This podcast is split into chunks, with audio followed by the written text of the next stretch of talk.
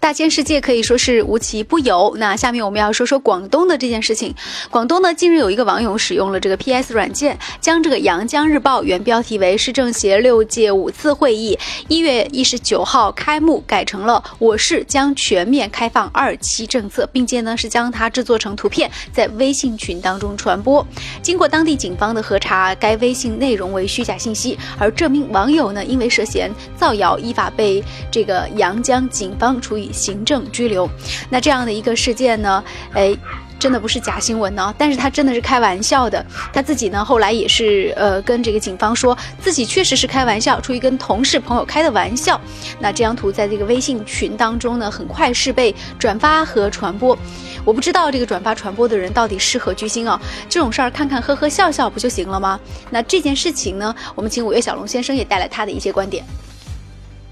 更多人来讲啊，看到这样的一个信息啊，全面开放所有的二期政策的时候呢，我觉得更多的人应该是觉得莞尔一笑，肯定会认为这只是一个简单的一个玩笑，甚至是一个恶搞成分居多。我相信不会有人会认为真的有哪一个城市，尤其是在我们中国这个城市，会选择所谓的开放二期政策。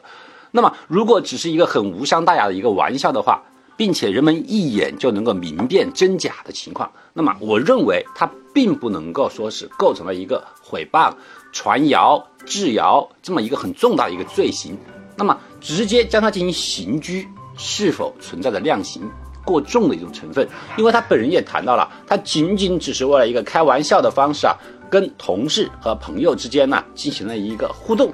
实际上，如果你认真的去看查看网络上的网络上的一个笑话群体的话，你是否是仅仅只是因为一个简单的玩笑，就直接上升到一个刑拘的层次呢？我觉得这个肯定还是有一些啊量刑过重了。毕竟我们说，除了在传谣、制谣之外，普通的人民群众还是有一定的言语自由的一个权利，完全是让人们逐渐在不敢说话、不敢开口的地步。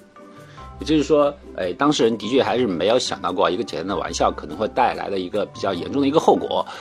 因为。他可能单纯的并没有把这个当做一个谣言，而仅仅是当做一个玩笑去对待的。那这是对于这一事件的一个点评。感谢您关注收听了无理开讲，拜拜。